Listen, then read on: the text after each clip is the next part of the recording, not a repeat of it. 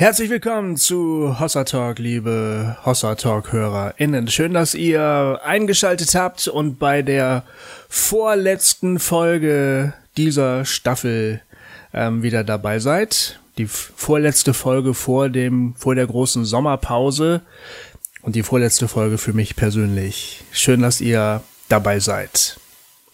Wir haben heute was wirklich ganz Besonderes für euch. Ähm, ihr wisst, dass äh, der Jay und ich auf Tour gewesen sind äh, vor kurzem. Wir waren in Duisburg, also nee, fangen wir mal mit dem Wochenende an. Wir waren in Keltern bei Pforzheim, wir waren in Sinsheim, dann haben wir zwei Tage Pause gemacht, dann waren wir in Duisburg, in Herford und in Hamburg und wir haben viele von euch getroffen.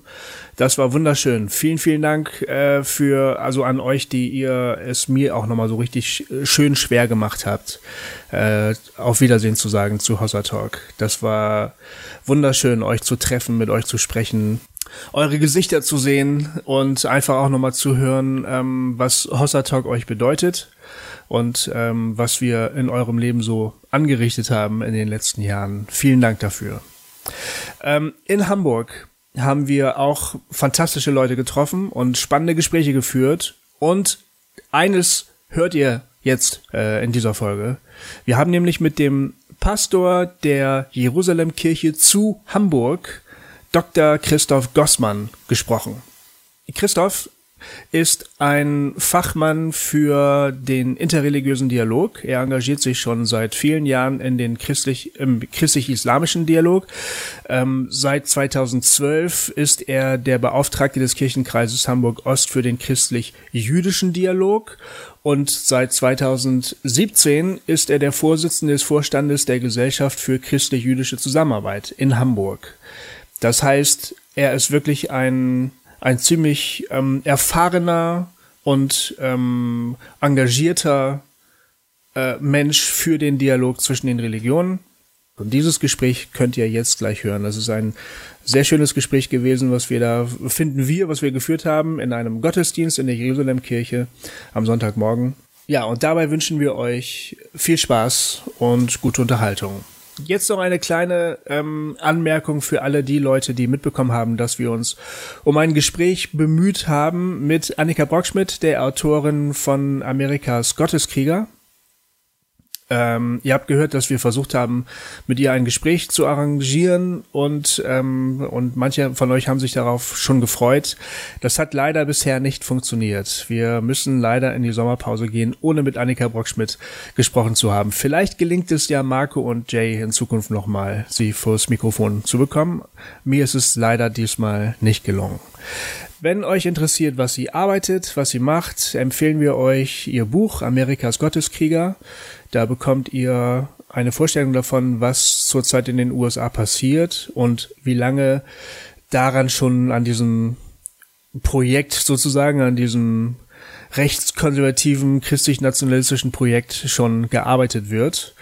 Äh, das Buch Amerikas Gotteskrieger ist sehr zu empfehlen und wenn ihr möchtet, könnt ihr euch auch ihren Podcast Kreuz und Flagge anhören. Da bekommt ihr auch einen Eindruck äh, von dem, was so los ist und von dem, was Annika so arbeitet. Das sind alle Vorbemerkungen. Jetzt viel Spaß bei dem Gespräch in der Jerusalemkirche mit Dr. Christoph Gossmann.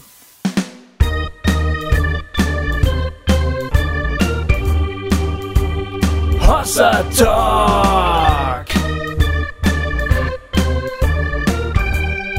Jay und Goofy erklären die Welt. Christoph, du bist viel schlauer als wir. Genau, ähm, bestimmt nicht. Deshalb sitzt du neben, äh, zwischen uns. äh, es kennen dich höchstwahrscheinlich alle, aber möglicherweise dann doch nicht. Möchtest du ein paar kurze Eckdaten zu dir sagen? Ich mache nur kurz und knapp. Hans-Christoph Grossmann ist mein Name und ich bin hier Pastor der Jerusalem-Gemeinde. Und mein Hauptinteresse ist, ist das des christlich-jüdischen und christlich-islamischen Dialogs. Und deshalb bin ich hier. Genau. Und darüber möchten wir gerne reden. Das ist nämlich sehr, sehr spannend. Das fanden wir nämlich total spannend. Es ist so, seit 14 Jahren, wie, äh Quatsch, seit 14 Jahren, seit 2014 machen wir diesen Podcast und wir haben immer schon überlegt, oh, es wäre mal total spannend, mit Vertretern äh, anderer Religionen zu sprechen, aber da kennen wir uns nun die wir kennen nun nicht so viele. So, jetzt haben wir es dieses Jahr endlich mal geschafft mit einem Rabbi, den kennst du zufälligerweise auch, äh, Rabbi Walter Rothschild, zu sprechen ähm, und, ein, und, ein, und ein wirklich interessantes Gespräch aufzunehmen. Ähm, aber wie gesagt, äh, irgendwie kennt man ja meistens nur Leute aus der eigenen Bubble. So, und du sprichst nun äh, viel mit Menschen äh, von anderen Religionen sozusagen. Also vornehmlich islamisch-jüdischer Dialog, sagst du. Und also nur um das zu sagen, deswegen finden wir das so spannend, weil wir jetzt über dich wenigstens mal ähm, sozusagen einen Schritt näher kommen. Ja. Warum findet das so wenig statt? Ich glaube gar nicht mal, dass es so wenig stattfindet. Das Problem ist wahrscheinlich, dass äh, Stichwort Bubble es da auch äh, Gruppen gibt, die es ja ganz, ganz viel machen und andere kriegen davon sehr wenig mit. Also es gibt eigentlich so interreligiösen Dialog in, in Deutschland. Es hat eigentlich so richtig angefangen mit äh, dem Zuzug der damals noch Gastarbeiter. Ähm, das waren hier überwiegend äh, Muslime. Nein, zunächst mal kamen ja auch Gastarbeiter aus Italien. Und, aber nachher, ich spreche jetzt von den Gastarbeitern. Gut, die waren ja katholisch, ist, auch, ja. ist ja fast so schlimm. Also. Und in dem Moment, als klar war, dass die Gastarbeiter aus der Türkei nicht vorübergehend bleiben, sondern auf Dauer hier bleiben, da war schon mal deutlich, wir müssen uns in irgendeiner Weise auch mit ihnen als Menschen auseinandersetzen. Das heißt auch mit ihnen in ihren Bedürfnissen, in ihrer Identität und dazu gehört nun mal auch die religiöse Identität, die islamische Identität. Und dann kamen sie auf katholische Seite, um jetzt mal gleich ein bisschen die Lanze für die katholische Kirche ja, ja, zu brechen. Ja, natürlich, es war ja ein Scherz, also ich hoffe, das hat man gemerkt. Also. Das, äh, Zweite Vatikanum, wo ein großer Schritt gemacht worden ist in Richtung Öffnung auf andere hin. Und in der Zeit war es auch so, dass auch die evangelische Kirche in Deutschland ihr Verhältnis nochmal geändert hat zum, äh, zum Judentum, beziehungsweise neu überdacht hat. Stichwort so Theologie nach Auschwitz, wo da erkannt worden ist, dass ja, das Grauen von Auschwitz nicht passiert wäre ohne einen jahrhundertelangen kirchlichen Antijudaismus. Und da ging es im Grunde so los. Und dann, paradoxerweise, durch die Anschläge vom 11. September wurde das nochmal, kriegte der interreligiöse Dialog, insbesondere der christlich-islamische in Deutschland, also einen ganz kräftigen Schub.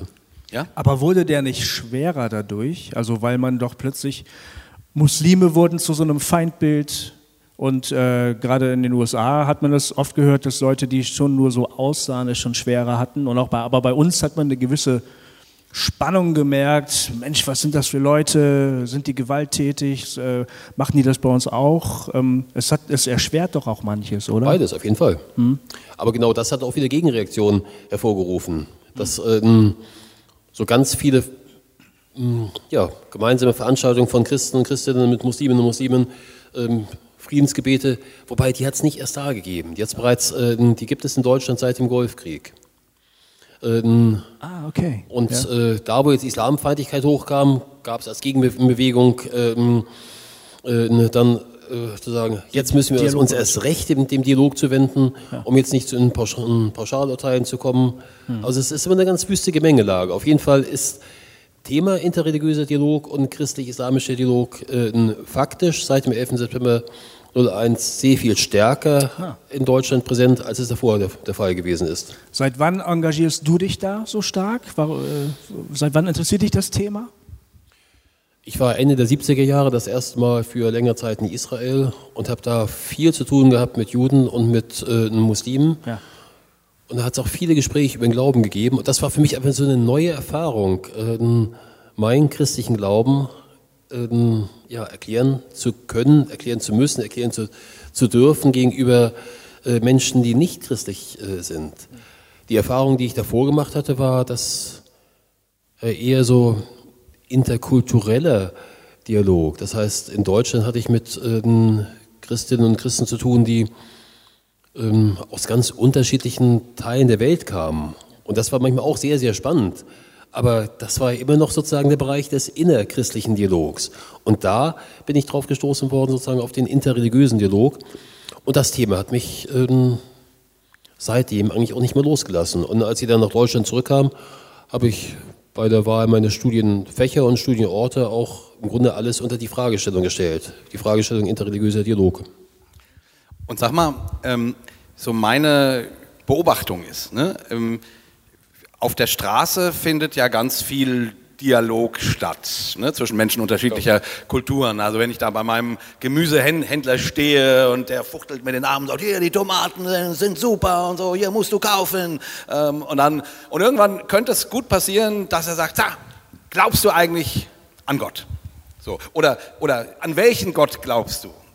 Fragt so jemand oft, ne? weil ich glaube, für Menschen mit einem muslimischen Hintergrund scheint es mir zumindest äh, so zu sein, oder mir hat es meine Freundin erzählt, die viel in der Welt rum, rumgekommen ist, dass die Frage, ob man an Gott glaubt, für ganz viele Menschen an anderen Orten der Welt gar keine Frage ist, sondern nur an welchen Gott man glaubt. So, also dann, dann fragt mich Yusuf, nennen wir ihn mal Yusuf, an welchen Gott glaubst du? So, und dann, ja, ich bin Christ. Ah, und dann plötzlich ist man im Gespräch. Aber das ist gar nicht so akademisch, das ist so mehr so, so kurzer Austausch. Ich, ich merke dann immer, ich bin ein bisschen befremdet, weil wir Christen das so selten so auf so eine Art und Weise machen, Leute so direkt auf ihren Glauben an, ansprechen. Warum ist das in anderen Kulturen oder was denk, denkst du? Hast, hast, du da ein Gefühl, äh, also hast du da eine Idee zu, warum das in, in, ich weiß gar nicht, hängt das an der Kultur oder an der Religion, warum das äh, den anderen leichter fällt, über ihren Glauben zu sprechen und auch dich rauszufordern, so ein bisschen im Gespräch? Ich glaube, es liegt an der Kultur. Also ähm, ich habe länger Zeit in verschiedenen arabischen Ländern gelebt, da war es ganz selbstverständlich, auch gar nicht übergriffig, jemanden zu fragen, äh, wie er es mit seiner Religion, mit seinem Glauben hält. Äh, das ist in unserer Gesellschaft ja fast eher so ein Tabuthema. Genau. Ähm, andere Themen, die bei uns kein Tabuthema sind, sind da eher Tabuthemen. Also bei uns ist das so das, das Thema Religion, dass ich ja bei Taxifahrten vom Taxifahrer auf meinen persönlichen Glauben angesprochen worden bin, das, hm, ja, eigentlich was völlig Normales. Wobei, ich bin schon ziemlich lange unterwegs im Bereich ein christlich-islamischer Dialog. Die Frage, an welchen Gott glaubst du, habe ich nie von einem Muslim oder einer Muslime gehört. Weil für Muslime ist völlig klar, es gibt nur einen einzigen Gott. Entweder man glaubt an Gott oder man glaubt nicht an Gott. Aber äh, an welchen Gott, das würde ja sozusagen voraussetzen, dass es mehrere gibt. Und für den Islam ist so charakteristisch der ganz strenge Monotheismus die Aussage, es gibt nur einen einzigen Gott. Genau.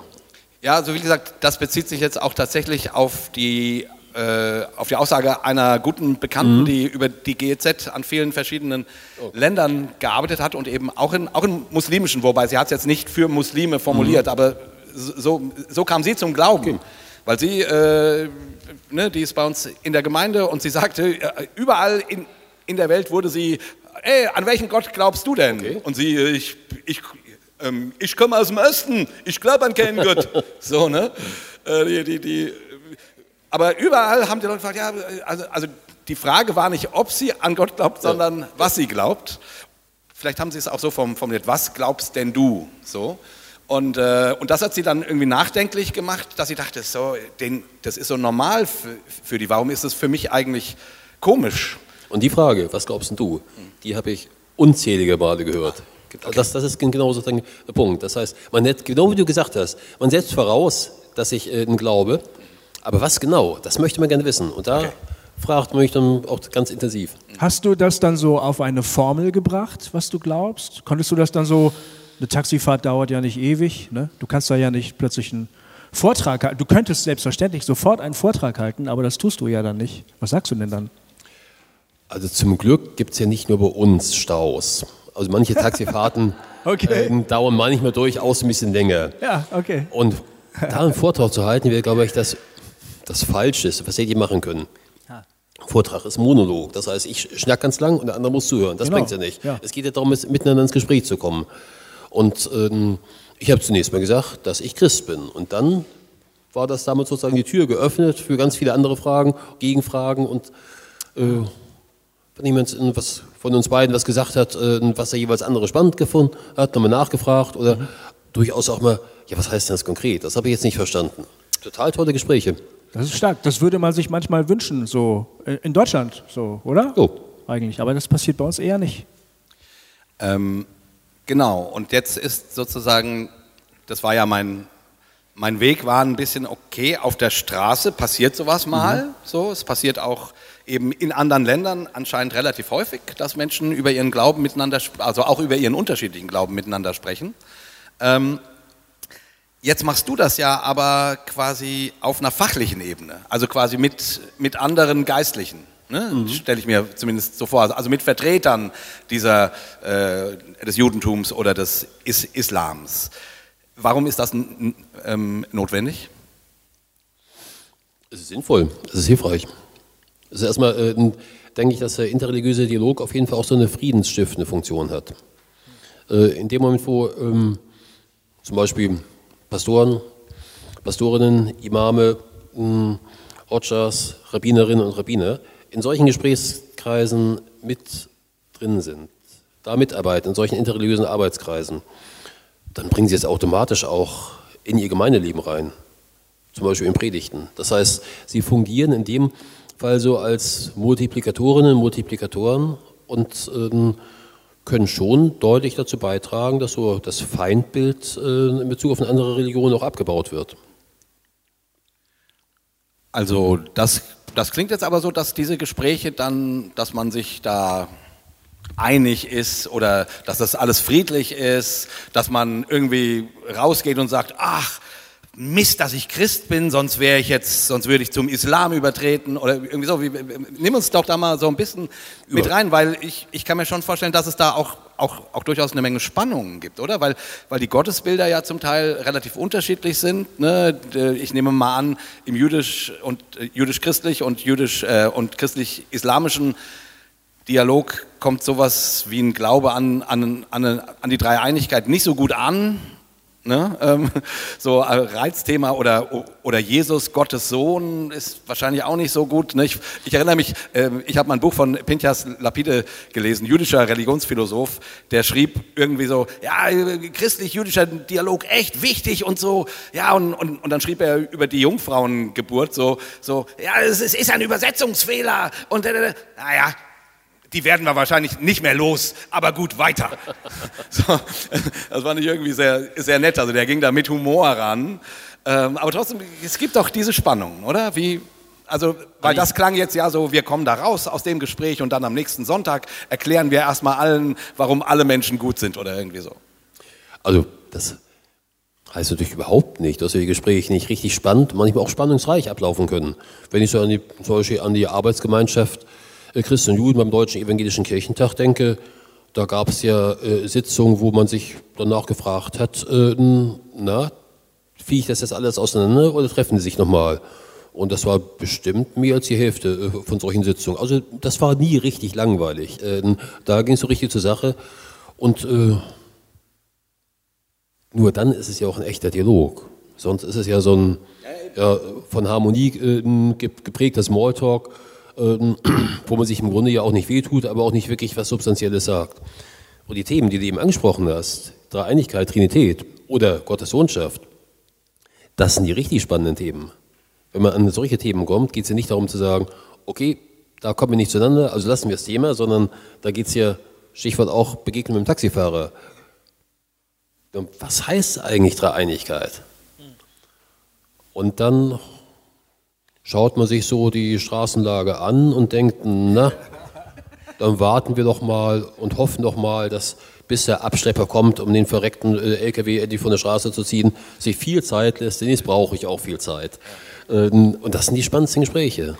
Und du musst also, du musst gar nicht so, ich stelle mir, ich habe oft den Eindruck, das kann ein falscher Eindruck sein, dass wenn über interreligiösen Dialog gesprochen wird, es klingt recht blumig und es wird gesagt, lass uns doch einfach mal uns darauf konzentrieren, dass wir letztlich alle an denselben Gott glauben und dass wir alle Menschen sind und dass wir alle Kinder Gottes sind und dass wir doch mehr das Gemeinsame betonen und nicht das, was uns trennt. Und es klingt also gar nicht so spannungsreich, sondern es klingt eher so, als würde man, als sollte man versuchen, die Spannung zu umschiffen. Also vielleicht so die ganz spannenden Punkte lieber gar nicht anzusprechen, damit man schneller zu einer Einigkeit kommt. Und das, was du sagst, klingt ehrlich gesagt ganz anders. Ganz im Gegenteil. Ich glaube, man kommt nur dann zu einer echten Einigkeit, wenn man sich an den Differenzpunkten nicht vorbeimogelt, sondern es gibt auf dem Weg zur Einigkeit keine Abkürzung.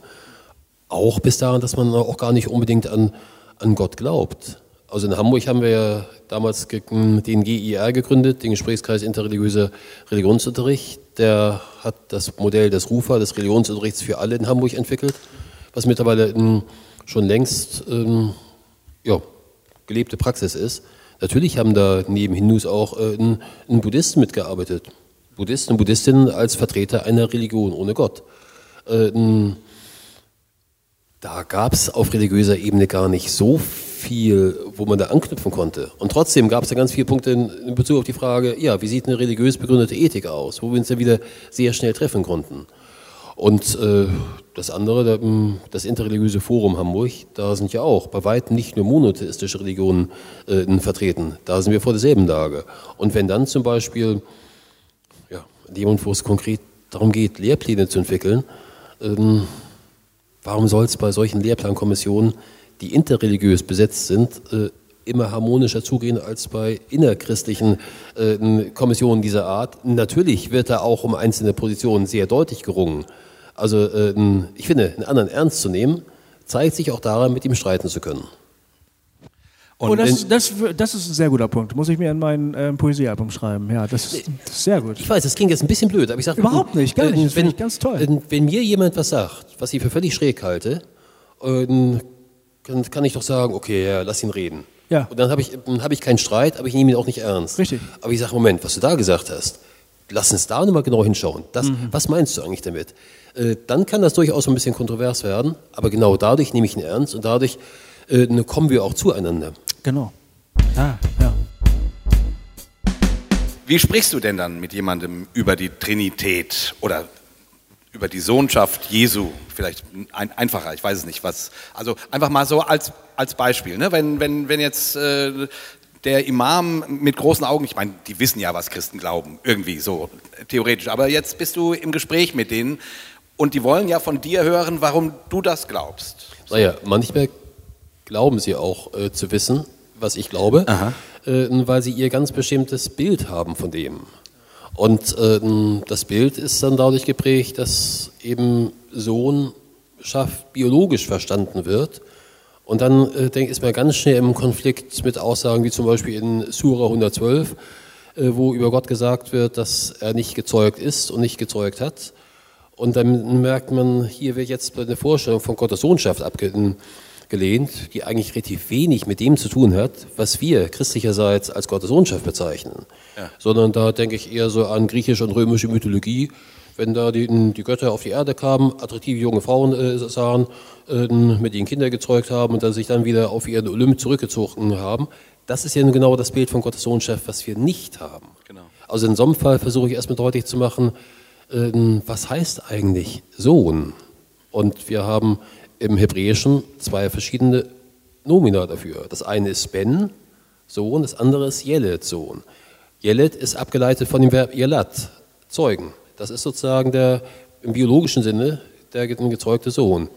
Ben ist eigentlich eher so ähm, die Bezeichnung einer Zugehörigkeit. Vielleicht ein Status? Kann das ein Status sein? Ich sage jetzt ein kleines Beispiel.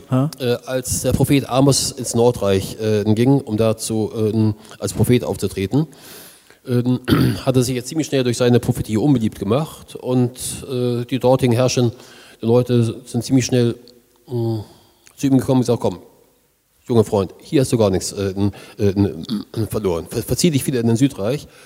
Da kannst du machen, was du willst, aber hier nervst du uns bitte schön nicht. Und da hat er äh, äh, gesagt, ich bin kein Prophet und ich bin nicht der Sohn eines Propheten. Da taucht ein Begriff Ben auf. Und es ist ganz offensichtlich, dass er nichts, überhaupt nichts gesagt hatte über den Beruf seines Vaters, sondern ich bin nicht der Ben, Schrägstrich Sohn eines Propheten meint, ich gehöre nicht zur Gruppe der Kultpropheten am Jerusalemer Tempel. Das heißt, der Begriff Ben drückt eine Zugehörigkeit im weitesten Sinne aus. Und, ähm, aber dann auch eine sehr enge Zugehörigkeit. Und wenn wir Jesus, die Gottessohnschaft, Jesu Christi so verstehen, dass wir sagen, durch die Redeweise von der Gottessohnschaft Jesu Christi sagen wir, dass wir eine ganz enge Zugehörigkeit haben von Jesus Christus zu Gott, der die Welt erschaffen hat. Ähm, dann ist es ähm, meistens so der Punkt, wo Musliminnen und Muslime genauer hinhören und plötzlich äh, sozusagen, äh, ja, äh, die, die Burg Brücke hochgezogen wird. Ach so, denn, wird es. Ja, Ja. denn davor, Ja. in, dahinter, die, es gibt eine ganz eine klare Ablehnung. Ja. Und die hat den Grund darin, dass es, äh, naja, im Islam ist es irgendwie ähnlich wie im, im Christentum. Man kann im Prinzip alle Sünden begehen, aber eine wird nicht verziehen. Und die Sünde, die im Islam nicht verziehen wird, ist die sogenannte Schirk. Schirk ist ein arabischer Terminus, den kann man am besten übersetzen mit Beigesellung. Wenn man sozusagen dem einen, dem einzigen Gott, jemand zur Seite stellt, beigesellt und ihn genauso anbetet wie Gott.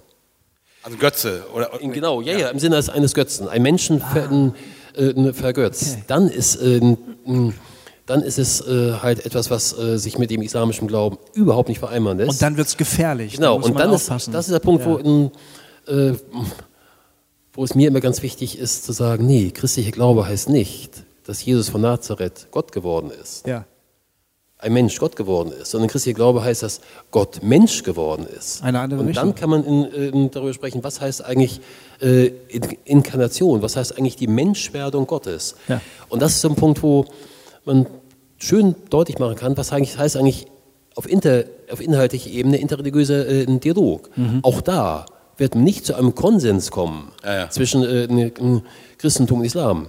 Aber darum geht es nicht. Man kann zu einem Punkt kommen, wo Muslime dann sagen, okay, mh, das ist überhaupt nicht unser Glaube, aber es ist völlig in Ordnung. Das ist nicht sozusagen das, wofür es wir es gehalten haben. Das ist nicht Ausdruck der für uns schlimmsten Sünde, der Sünde des Schirk. Ja. Ich Also da- verstehe es jetzt besser. Genau, ja. Und damit ist es auch nicht mehr, äh, damit ist es, ähm, äh, damit kann ich mich dazu anders in Beziehung setzen als vorher, Ja, wo ich gesagt genau. hätte, hey, das ist ganz, ganz schlimm. Ja. Aber es kommt auch näher. Wenn du mir das, ich, wenn du mir das jetzt erklärst, was du glaubst, und ich habe vorher eine Position gehabt, wo ich ganz genau gewusst habe, du redest nur Blödsinn. Und wenn du mir länger zuhören würdest, dann würdest du das schon verstehen. Dann erklärst du mir deinen Glauben und ich erkenne, Moment mal, so blöd ist das überhaupt gar nicht. Dann muss ich mich plötzlich dazu verhalten und es wird, kann unangenehm sein für mich, oder? Ja, aber ich kann noch viel Gemeinsamkeit entdecken. Das stimmt. dass Also ich, ich habe jetzt die Möglichkeit, entweder positiv auf dich zuzugehen Ja. und zu sagen, oh, das ist aber interessant, so habe ich das noch nie gesehen. Oder ich könnte sagen, jetzt muss ich aufpassen, denn möglicherweise ist das gar nicht so blödsinnig, was du da sagst. Und das wird für mich möglicherweise gefährlich für meine Glaubensüberzeugung. Das kann ja auch so ein Für dein Weltbild oder so kann ja ein vielleicht. kritischer Moment. Also wir erleben das in unserer äh, Frömmigkeitstradition, in unserer christlichen Frömmigkeitstradition, dass wir Dinge formulieren. Also der Dauerbrenner ist die Homosexualität zum Beispiel. Und ähm, da läuft ein konservativer, christlich denkender Mensch durch die Gegend und weiß ganz genau, das ist eine Sünde, damit habe ich nichts zu tun, jeder weiß das. Dann kommen wir daher und erklären möglicherweise, dass das gar keine Sünde ist, dass das jedenfalls nicht unsere Überzeugung ist. Und dann geht dieser Mensch in Deckung. Der zieht sich zurück und sagt, das ist aber sehr gefährlich, was ihr da sagt. Er hätte die Möglichkeit, sich damit auseinanderzusetzen, aber wir erleben oft auch so eine Abgrenzung, so wahrscheinlich aus Verunsicherung. Aber genau das ist ein Punkt, den ich kenne, Ja. aber nie so ganz verstehe. Und ich, darf ich, ich möchte hier meine selbst mal nachfragen. Ja. Wenn ich etwas als gefährlich empfinde, Ja.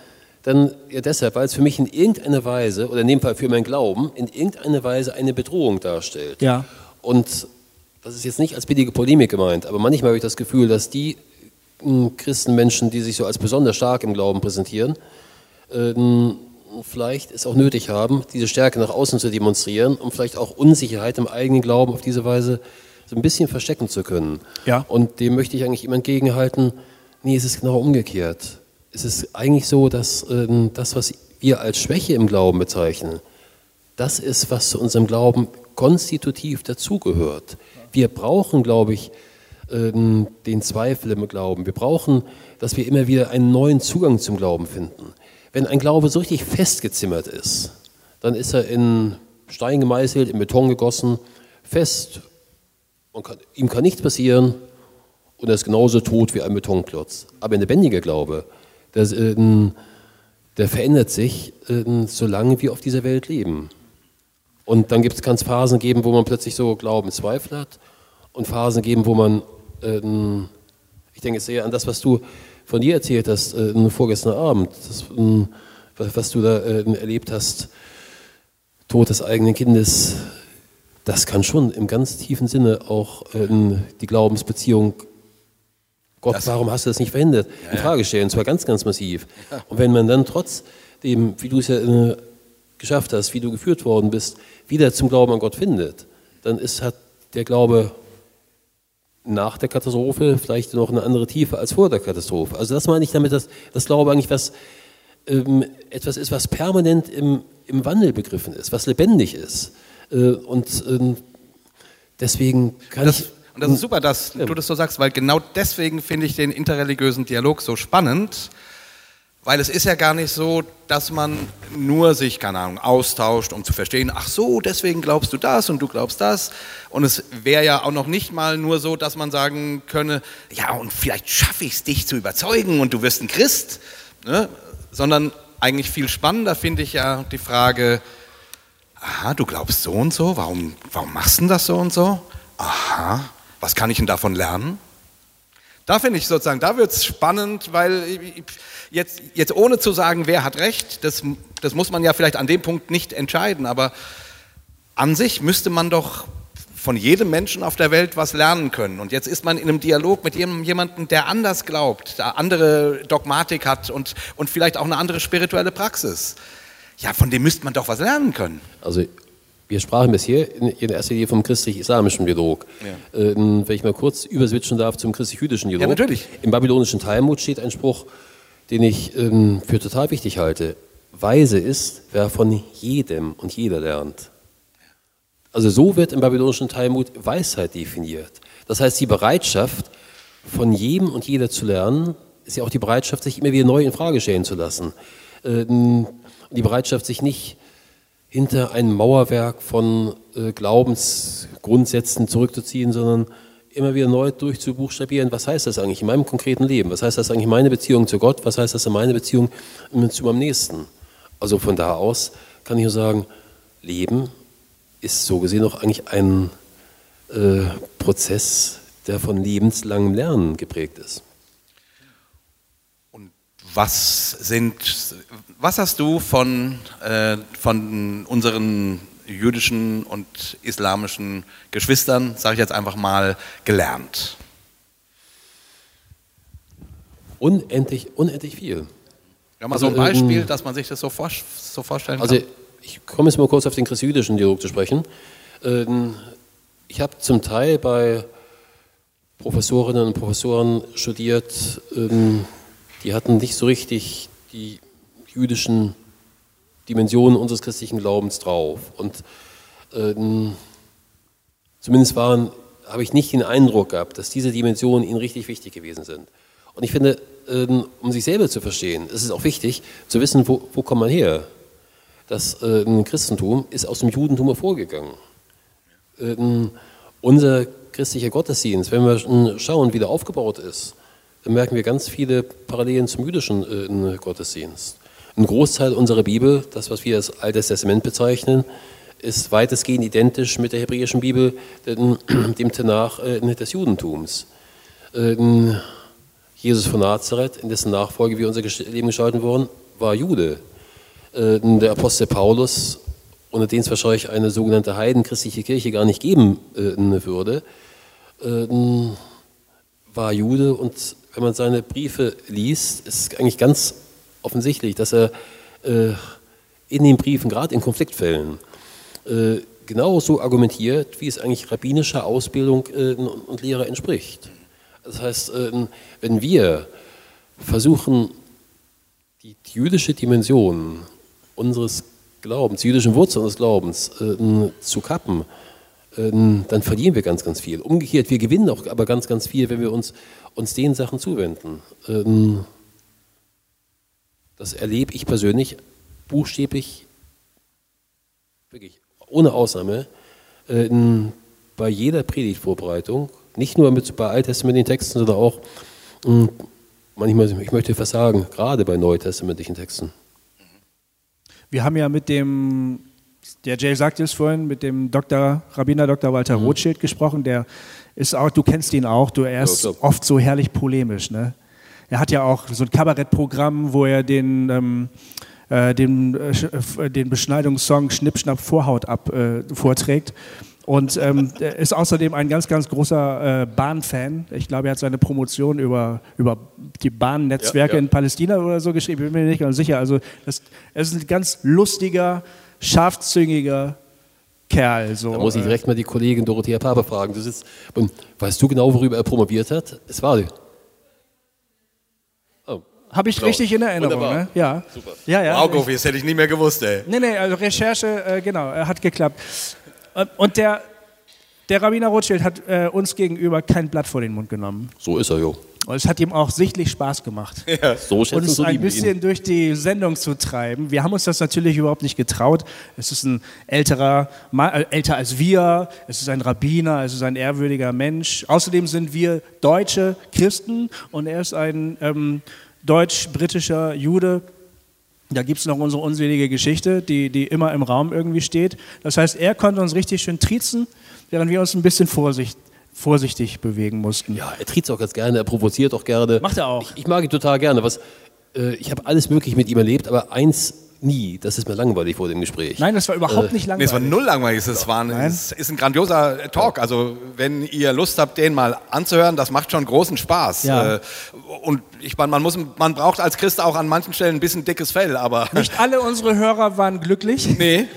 Das hat man, haben sie in den Kommentaren uns deutlich wissen Ja, lassen. aber ich sag mal, ich habe schon viele Predigten von ihm im Internet, auch so, ähm, ich glaube über YouTube, aber auch sonst mal in- immer angehört. Und ähm, ja, beides. Witzig, originell, dass Mhm. mir wieder entscheidendes Gelächter ausgebrochen ist, aber auch total tiefsinnig. Ja. Also ich habe von ihm nochmal ganz neue Dimensionen ähm, der Texte kennenlernen können, die wir so als alttestamentliche Texte bezeichnen. Ja.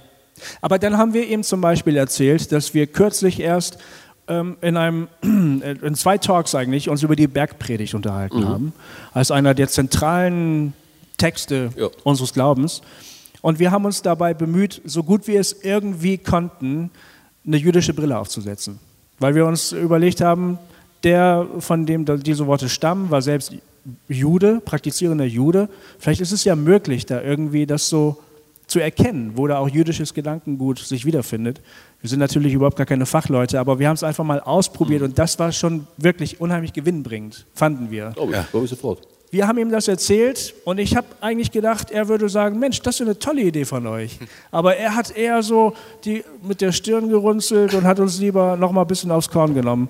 Ähm, das gibt es ja manchmal auch, oder? Es gibt diese, diese, diese Momente der Näherung, wo fast ein bisschen wie im Fahrstuhl, wo man plötzlich sehr nah nebeneinander steht und sich wünscht, man hätte einen, einen Meter mehr Platz. Kennst du das auch aus dem Dialog? Aber oder? total. Ich glaube, ähm, was ganz, ganz wichtig ist, ähm, auch die, ja, die Differenz ähm, zu wahren. Also interreligiöser Dialog funktioniert ein bisschen anders als Tarifverhandlungen, wo auf beide Seiten immer ein bisschen auf was verzichten. Ähm, die Muslime verzichten so ein bisschen auf den Anspruch, dass Mohammed der letzte der Propheten gewesen ist und die, ähm, die Christen verzichten so ein bisschen auf, äh, auf Trinität und irgendwann trifft man sich äh, in der Mitte. Nee, so funktioniert es gerade nicht. Ähm, sondern es geht eher um einen, wie ich finde, konstruktiven, einen guten Umgang mit Differenz. Wenn ich das mit, so mit einem kleinen Wortspiel sagen darf. Die Differenz ist nicht das Defizit, was wir gleichsam wegdialogisieren müssten, sondern die Differenz ist eigentlich der Grund, weswegen wir überhaupt interreligiösen Dialog treiben.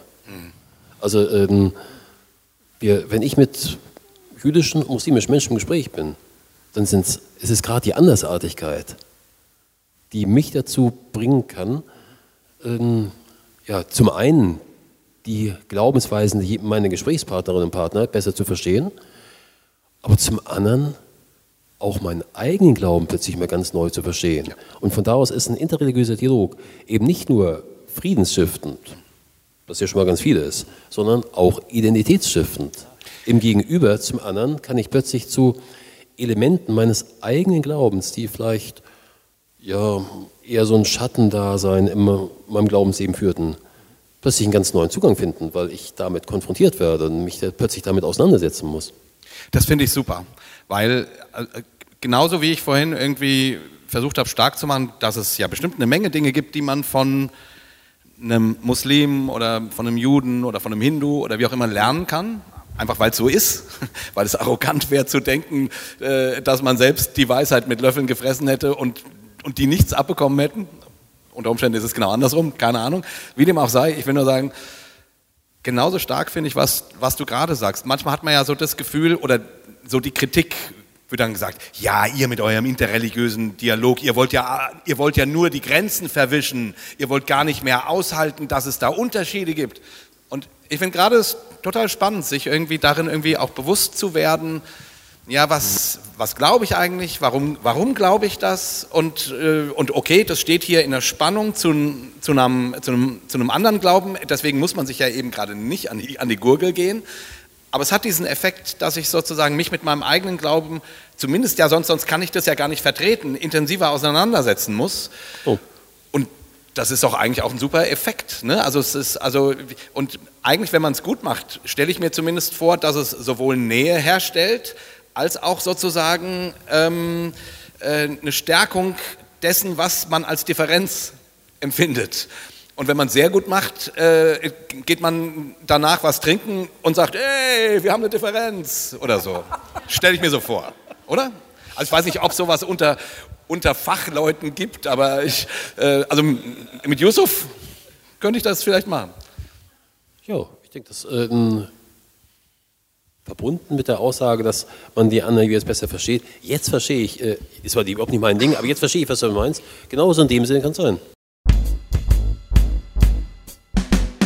Ich, ich habe noch eine ganz konkrete Frage. Ähm, es gibt doch das House of One, das Konzept. Ja, Berlin, ja. Ähm, das ist ein Konzept, wo ein Gebetshaus für drei Religionen da ist, für die jüdische, die christliche und die islamische. Das habe ich richtig verstanden. Es ist ein Haus, in dem jeweils ein muslimischer, ein jüdischer, ein christlicher äh, Raum da ist und mhm. ein weiterer Raum für Menschen, die sich sozusagen keine dieser drei Religionen zugehörig fühlen. Ach. Ähm, das Konzept finde ich gut. Ich habe jetzt aus anderen Gründen so ein paar klitzekleine Anfragen an das, äh, nicht an das Konzept als solches, sondern eher an die Umsetzung. Das gehört vielleicht jetzt äh, nicht unbedingt okay. hierher. Ja. Äh, aber eigentlich ist es ja etwas, was wir, haben wir ja auch sonst. Ja. Es gibt in der Türkei so ein Haus mit drei Etagen.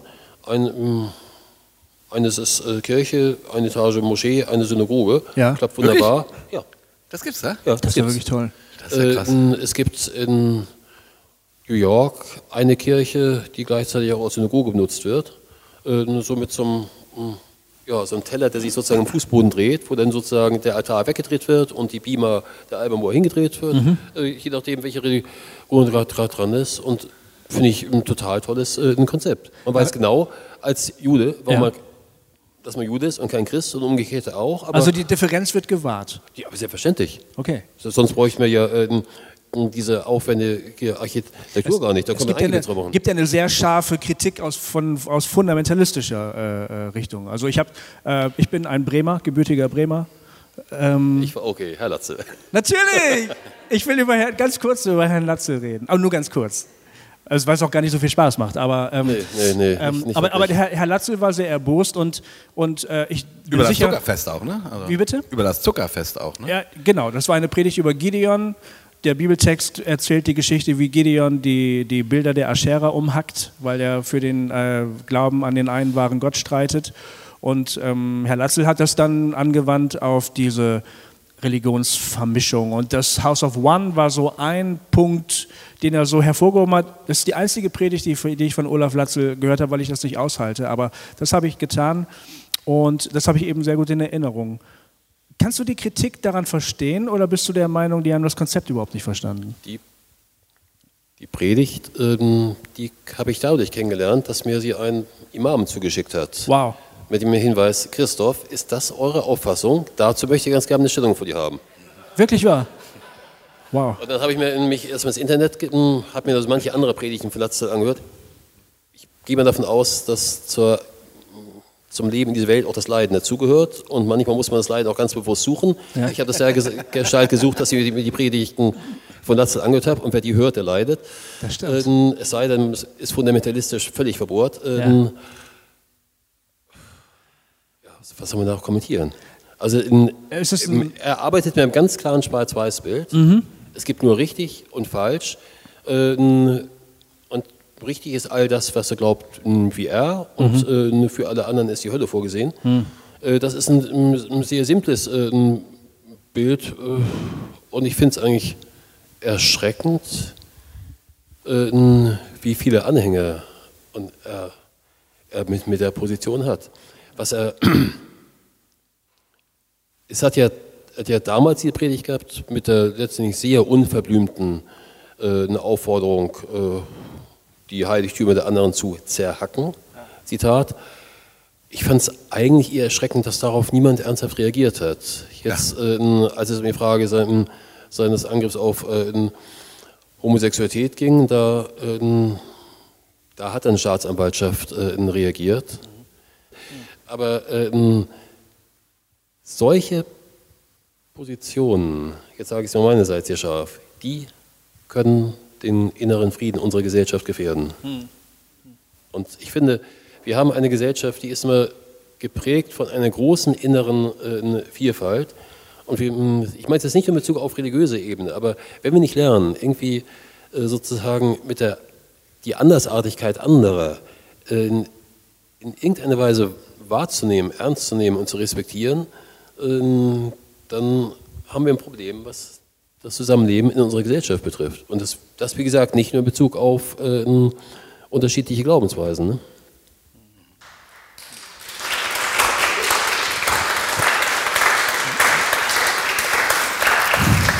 Szenenapplaus im Gottesdienst, das gibt es wahrscheinlich auch nicht so oft, oder? Oder hast du das immer bei deiner Predigt? Also? nee. Ähm, okay, das, das, was denkst du denn zum Thema Mission? Ich meine, so im, im christlichen Glauben gibt es ja den, den Missionsbefehl. Jesus sendet seine Jünger aus und sagt, geht hin in alle Welt und verkündigt äh, ihr äh, das Evangelium, tauft sie auf den Namen des Vaters, des Sohnes und des Heiligen Geistes und lehrt sie alles äh, zu behalten, was ich euch aufgetragen habe oder so ähnlich. Also jetzt nicht 100% übersetze, aber so ähnlich. Ähm, du kennst den Vers, also müsstest ja, ihn kennen. Matthäus 28. Genau, Matthäus 28. So, und daraus hat die Kirche ja immer schon sozusagen den Auftrag gezogen, eben tatsächlich Missionare in alle Enden der Welt zu schicken, um sozusagen Menschen zu das ist halt echt äh, schlimm, dass die Missionsgeschichte hat, hat so dieses zum Christen zu machen. Das ist nicht schön. Ne? Deswegen sage ich das so. Äh, aber trotzdem, irgendwie war es ja so. Ne? Man, man wollte Menschen bekehren. Ne? Und jetzt, jetzt führst du einen äh, interreligiösen Dialog, also mit Anhängern anderer Religionen. Ja, wie, müsstest du die nicht zu Christen machen oder wie, wie siehst du das? Äh, selbst wenn ich es wollte, ich könnte es gar nicht. Derjenige, der jemanden zum Christen machen kann, äh, ist nur der Heilige Geist, sprich Gott selbst. Das heißt, in dem Moment, wo ich versuchen würde, jemanden zu bekehren, dann würde ich nicht nur den Mund ziemlich voll nehmen, sondern ähm, ähm, würde ich mich in dem Fall an die Stelle Gottes setzen. Dass das nicht immer so eine gute Idee ist, sowas zu versuchen, kann man im Alten Testament nachlesen. Äh, Genesis 11, die Geschichte vom Turmort zu Babel. Äh, das haut nicht richtig hin. Das heißt, äh, wenn wir davon ausgehen, dass ähm, derjenige, der den Glauben in einem weckt, äh, Gott alleine ist, in Form des Heiligen Geistes, dann ist es meine Aufgabe als Missionar ja nicht, den Glauben zu wecken. Meine Aufgabe ist es, äh, dem anderen den Glauben darzulegen. Zu bezeugen oder Glaub, so, ne? Auch glaubhaft vorzulegen. Es gibt so in der Missionsgeschichte den Ausdruck, äh, den Glauben zu bezeugen in Wort und Tat. Und genau darauf kommt es an. Ich denke, nur als ein kleines Beispiel. Es gibt so die, ähm, die weißen Väter, die im Maghreb, in Nordafrika, äh, einen missionarischen Dienst getan haben. Die haben ganz einfach als Christen in verschiedenen islamischen Dörfern einfach gelebt und, ähm, und da auch sehr glaubwürdig ihren christlichen Glauben gelebt und ähm, in guter Nachbarschaft zu, ihren Muslimen. Also ich glaube, ich denke, das, das ist es. Und ähm, Genau das machen wir im interreligiösen Dialog. Wir legen ja von unserem Glauben Zeugnis ab. Wir sagen ja, worauf es eigentlich, was uns wichtig ist. Wir sprechen ja davon, dass wir, ähm, ja, dass wir von einem Glauben leben, der darauf basiert, dass ähm, Christus uns erlöst hat. wir bringen hier unsere Hoffnung zum Ausdruck, dass äh, auch unser Leben nicht im Karfreitag endet, sondern dass wir an der Auferstehung Jesu Christi zu Ostern teilhaben werden. All das äh, legen wir im interreligiösen Dialog dar, weil es ja auch äh, genau darum geht, vom eigenen Glauben zu berichten. Also mir hat mal eine, eine fromme Frau im Breklum gesagt, äh, ja, ich habe jetzt äh, türkische Nachbarn und habe ein gutes Verhältnis zu denen und die erzählen mir ganz viel äh, äh, von ihrem Glauben. Von meinem christlichen Glauben erzähle ich natürlich nichts. Ich will ja tolerant sein. Mhm. Und dann habe ich gesagt, nee, äh, das hat mit Toleranz nichts zu tun. Warum soll die nicht aber von dem erzählen, was ihr wichtig ist? Mhm. Das heißt, äh, ganz fromm ge gesprochen, dass im Rahmen eines Dialogs auch Zeugnis abgelegt wird für den eigenen Glauben, ist konstitutiv für den Dialog, sonst funktioniert kein Dialog.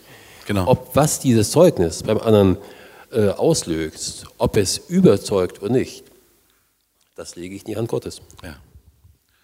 Wir ah, müssen cool. ein bisschen auf die Zeit achten. Ja. Ich sage das nur, ich weiß, dass du noch was fragen willst. Ich will nur den Leuten sagen, dass wir uns auf, die, auf der Zielgraben befinden. Weil die ein wenig ein bisschen nervös werden. Nämlich, ne? Der Frank hat. Äh, Frank, Frank war schon hat, ganz nervös. Nee, der ja. Frank hat vor fünf Minuten so gemacht, als Ach so, weiter, als weiter, weiter, als weiter. weiter. Ach so.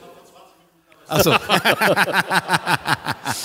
Dann würde ich vorschlagen, dass du jetzt deine obligatorische Schlussfrage stellst. Ja, genau. Äh, ich habe ungefähr noch 300 obligatorische Schlussfragen. Ja, dann such dir mal die schönste aus, ja. Such ich mir mal die schönste ja. aus. Ähm,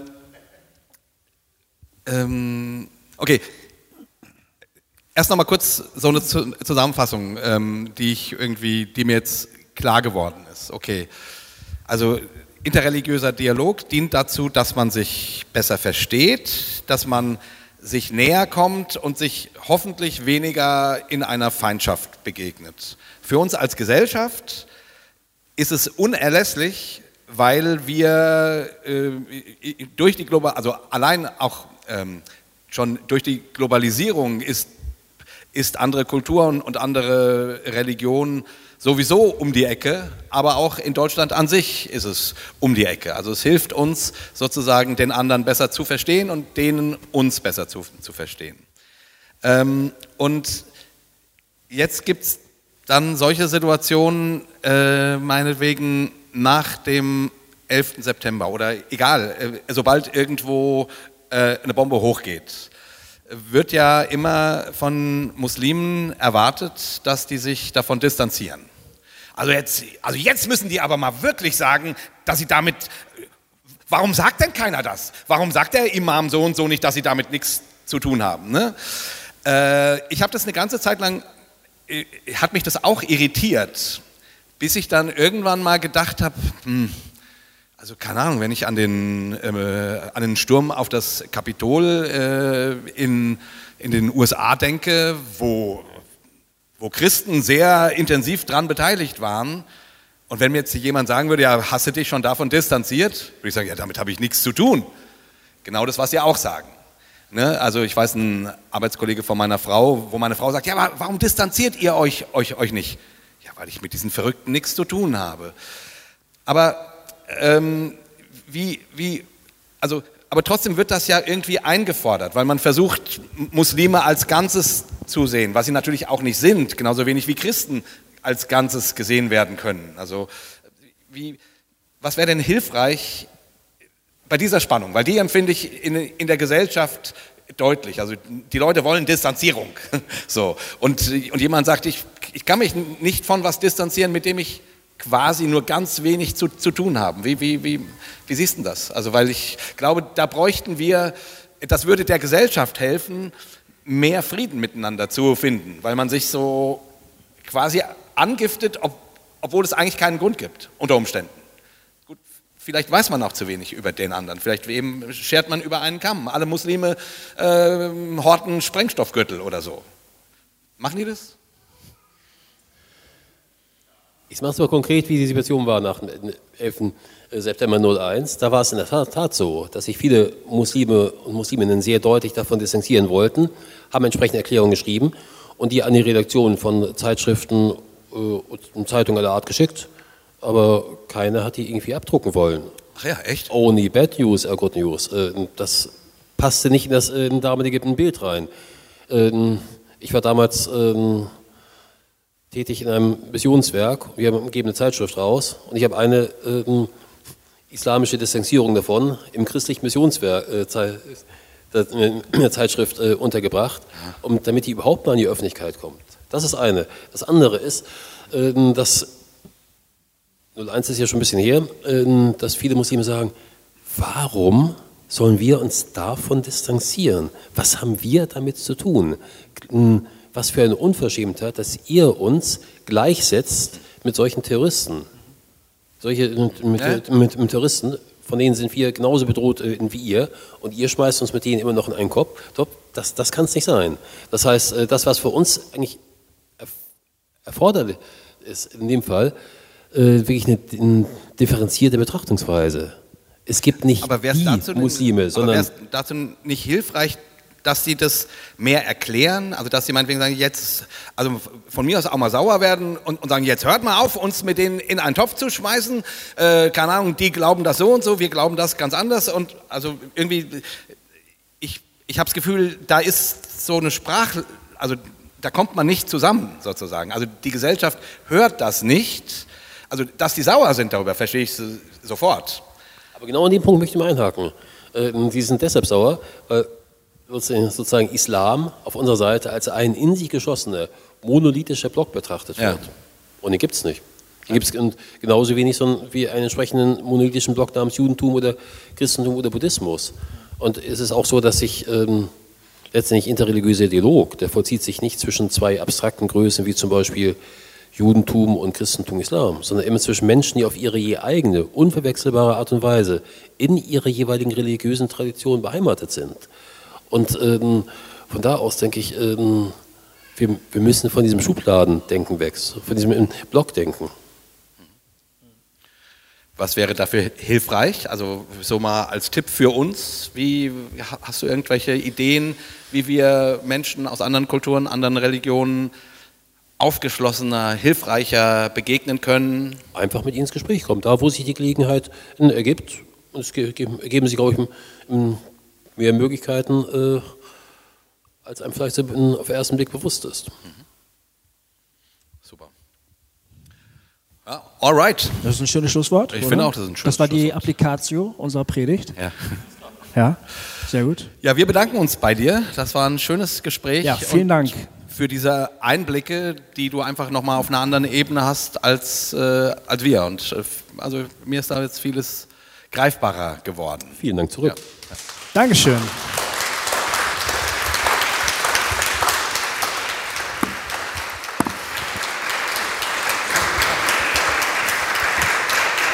Ja, unsere Zeit geht äh, hier zumindest in Hamburg zu Ende. Wir waren jetzt drei Tage da, Freitag mit Live Talk, gestern mit einem Treffen von einer kleinen Gruppe interessierter Hossa Talk-HörerInnen und ähm, heute eben im schönen Gespräch mit dir.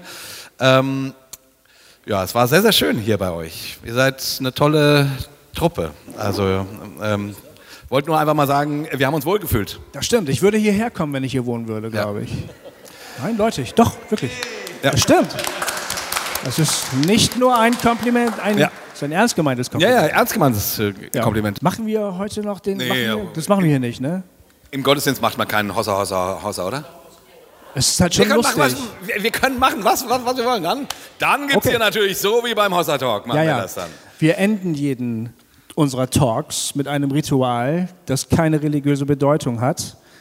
Manche unserer Hörer. Außer an Karneval, da hat es ganz manche viel. Manche unserer Hörer mutmaßen das zwar und suchen irgendeine Bedeutung, es gibt aber keine. Aber es hat sich so etabliert, dass wir jeden unserer Talks mit einem dreifachen Hossa abschließen. Hossa, Hossa, Hossa. Äh, und ihr seid jetzt eingeladen dazu, das ja, mit so uns gemeinsam zu sprechen. Ja, so als Aber Ritual. ihr müsst dazu nicht aufstehen. Das Nein, ist schon ihr dürft gut. sitzen bleiben. Deshalb. Ja, wir verabschieden uns von euch. Es war wunderschön und ähm, verabschieden uns mit einem gemeinsamen dreifachen Hossa! Hossa! Hossa! Das war das schönste Danke, Hossa. Axel. Dankeschön. mit Musik hatten wir es noch nie.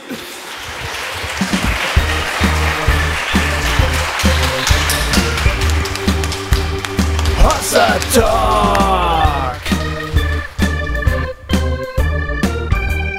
Jay und Goofy erklären die Welt.